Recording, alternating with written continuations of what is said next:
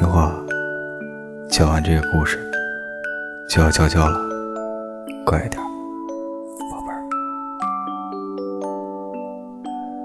从前有个可爱的小姑娘，谁见了都喜欢。当然，最喜欢她的是她的外婆，简直是她要什么就给她什么。一次，外婆送给小红帽一顶用红丝绒做的小红帽，戴在她的头上正好合适。从此，小姑娘再也不愿意戴任何别的帽子了。于是，大家便叫她小红帽。睡了吗，宝贝儿？